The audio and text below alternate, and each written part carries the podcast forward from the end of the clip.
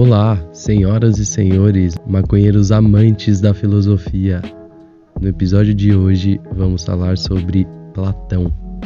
E se você não viu o vídeo do Sócrates, eu aconselho você dar uma conferida para entender melhor o contexto do Platão, que foi um dos discípulos de Sócrates. Mas antes de começarmos, só queria fazer uns comentários antes. Bom, vocês já sabem que esse episódio vai estar tá na plataforma Anchor para você ouvir no estilo de um podcast e o link vai estar tá aqui embaixo, assim como todas as referências, citações e curiosidades que eu falar aqui nesse episódio. E a indicação de hoje é de um canal super legal sobre culinária canábica. É o canal Alif. Bom, eu confesso que eu não sei se é assim que se pronuncia mesmo, mas de qualquer jeito o link vai estar tá aqui na descrição, então é só conferir lá. São vídeos bem rápidos e práticos de culinária com maconha. Tem brownie, bolo, leite, cookie, enfim, várias receitas. Confere lá que é muito massa. Ah, e claro, se você não conhece, mas obviamente você já deve conhecer, tem o canal Cozinha 420, que é do Caio. Além de existir lá no YouTube, ele tá postando aqui no YouTube também. Então eu vou deixar o link dele aqui na descrição. É só para fortalecer a cultura canábica brasileira, né? então é isso, bora pro episódio de hoje. Platão nasceu em uma família rica em Atenas no ano de 427 a.C., mais ou menos, e morreu em 347 a.C. O nome dele, na verdade, era Aristócles e ganhou o apelido de Platão, que significa amplo em grego. Por conta de sua família, Desde cedo, ele estudou política, filosofia, matemática e, quando era jovem, estava rolando a Guerra do Peloponeso, aquela mesma em que o Sócrates foi lutar antes de se envolver com política em Atenas. A guerra durou 27 anos e só terminou após a rendição de Atenas perante Esparta. Após a guerra, foi estabelecida a chamada Tirania dos Trinta, que para os cidadãos atenienses foi um dos piores períodos da história porque muitos direitos foram retirados. Contudo, a tirania durou pouco tempo e logo foi derrubada, restabelecendo-se a democracia na região em 403 a.C. Era bem provável que Platão seguisse o rumo da política, por ser de família rica e já ter parentes políticos. Porém, após conhecer Sócrates, sua vida mudou e passou a estudar a filosofia seguindo os passos do mestre.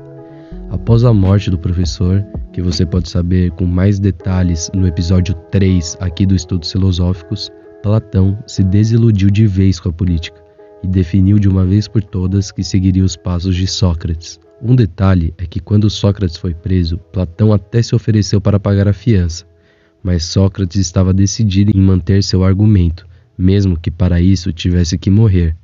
Porque, como vocês lembram, uma vida irrefletida não vale a pena ser vivida. Sem o seu mestre, Platão saiu de Atenas e decidiu viajar para adquirir a maior quantidade de conhecimento possível. Foi para a Itália estudar matemática na escola pitagórica, que você pode saber mais detalhes no episódio 2 aqui dessa série, e geometria e astronomia no Egito. Nessas viagens, Platão começou seus trabalhos de sua série Diálogos, em que reunia ensinamentos de Sócrates e, claro, de suas próprias conclusões também. Ao retornar para Atenas em 387 a.C., Platão inaugura a Academia Platônica, a primeira instituição de ensino superior do Ocidente. Ali aconteciam aulas ao ar livre de astronomia, filosofia, política, matemática. O método socrático era bastante utilizado. A academia durou por muitos anos e várias gerações usufruíram dos estudos e ensinamentos de Platão até ela ser destruída em 86 a.C., quando Atenas foi conquistada pelos romanos na Primeira Guerra Mitridática, que foi a guerra em que os romanos buscavam a hegemonia na Europa. A instituição chegou ainda a ser reativada no século V pelos neoplatônicos, que se consideravam sucessores de Platão. Era um conjunto de doutrinas e escolas que se inspiravam nas ideias platônicas, até que em 529 o imperador bizantino Justiniano I fechou de vez a academia por considerá-la uma ameaça ao cristianismo. Bom, Platão morreu com a escola ainda firme e forte. Ele lecionava na instituição e continuava suas obras. Ele finalizou 35 diálogos e 13 cartas, conhecidas como epístolas. É difícil saber a ordem cronológica dessas obras, mas o consenso acadêmico filosófico é a seguinte: os primeiros diálogos, Apologia e Criton, refletem mais as ideias e ensinamentos de Sócrates. Os diálogos finais, A República e Simpósio, introduzem a teoria mais significativa de Platão, que falaremos daqui a pouco. E por fim, são os trabalhos considerados mais maduros, consistentes de Platão, As Leis e Timeu, em que o filósofo trata sobre justiça, matemática, ciências naturais, as leis. Bom, agora que já temos uma visão geral do contexto platônico, eu queria tratar com vocês sobre o que de fato Platão contribuiu para a filosofia. De início, o objetivo dele era praticamente o mesmo de Sócrates: buscar definições de valores morais abstratos como justiça e virtude, assim como refutar aquelas ideias dos sofistas de que tudo era relativo, inclusive bom e mal. Provavelmente ainda teremos um episódio dedicado aos sofistas aqui. Porém, Platão começou a se destacar e se tornar um revolucionário quando em A República passa a questionar como nós conheceríamos a forma correta ou perfeita que Sócrates tanto falava, pois para se chegar numa forma correta, você primeiro precisa conhecer se aquela é a forma correta, ou seja, uma forma que fosse verdadeira para todas as sociedades e todas as épocas. Ao fazer isso, Platão sugere que deve existir alguma espécie de forma ideal das coisas no mundo em que vivemos. Sugere que deve existir alguma espécie de forma ideal das coisas no mundo em que vivemos, seja de um conceito moral ou de um objeto físico mesmo. E de alguma forma nós conhecemos essa forma. Por exemplo, quando vemos uma cama, sabemos que é uma cama e podemos reconhecer todas as camas, mesmo que elas sejam diferentes entre si, assim como os cachorros. Nós sabemos quando vemos um cachorro, por mais que existam várias espécies diferentes mas devido à característica canina, sabemos quando olhamos um cachorro. Platão argumentou que, para além do fato de existir uma característica canina ou uma característica cama compartilhada entre todas as camas e todos os cachorros, nós temos em nossa mente uma ideia de cama ideal, cachorro ideal, que usamos para reconhecer qualquer exemplar específico. Ele se questiona, a partir disso, se existe um lugar em que possa existir tais formas perfeitas e ideais. O raciocínio guiou Platão à sua conclusão: deve haver um mundo de ideias ou formas totalmente separado do mundo material em que vivemos. Lá, essa ideia de cama perfeita, cachorro perfeito, existiria de fato.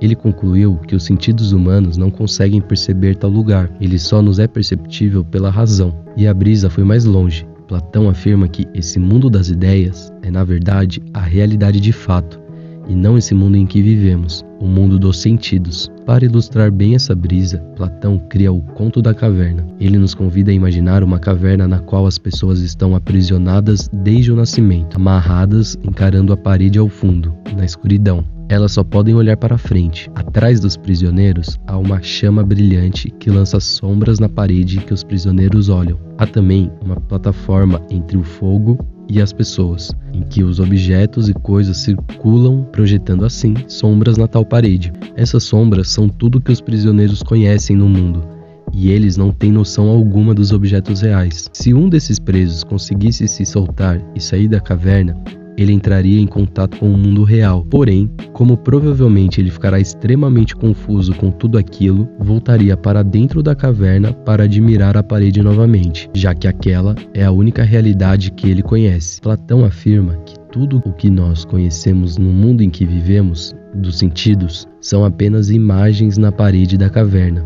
ou seja, simples sombras da realidade. Essa é a teoria das formas de Platão. Para cada coisa na Terra que vemos e compreendemos, existe uma correspondente no tal mundo das ideias. Essa forma seria de fato a perfeita, a ideal. Como tudo o que sabemos e aprendemos são meras projeções da realidade, não podemos ter um conhecimento real das coisas, apenas opiniões, no máximo.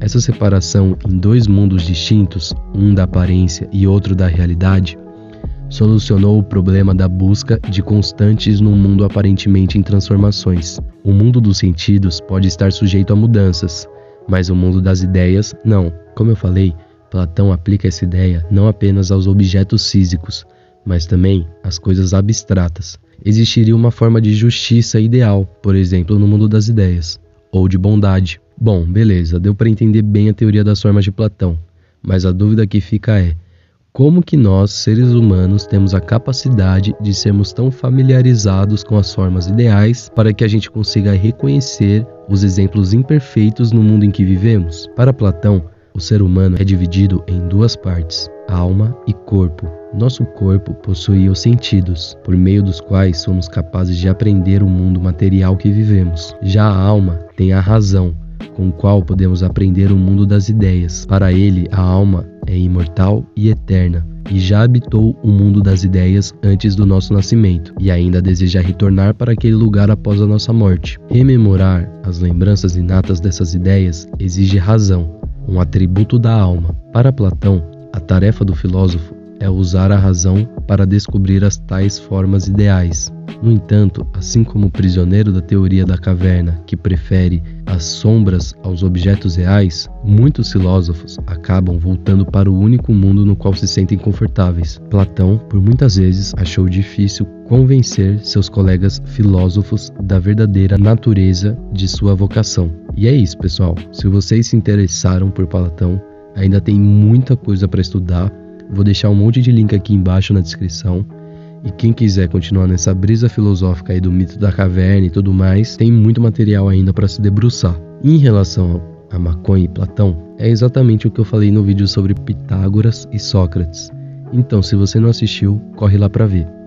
infelizmente, até chegarmos em os filósofos mais atuais, esse vai ser o discurso para relacionar o filósofo que eu estiver falando aqui com a nossa erva favorita. Qualquer coisa, deixa aqui nos comentários. Se eu tiver falado alguma besteira, por favor me corrija, acrescente algo que você queira acrescentar. Deixa o seu like aí. Indica o vídeo para o seu amigo que gosta de filosofia e você sabe que vai se interessar. E é isso. Semana que vem voltamos com outro episódio dos estudos filosóficos e vamos tratar sobre o Aristóteles, certo? Busquem conhecimento.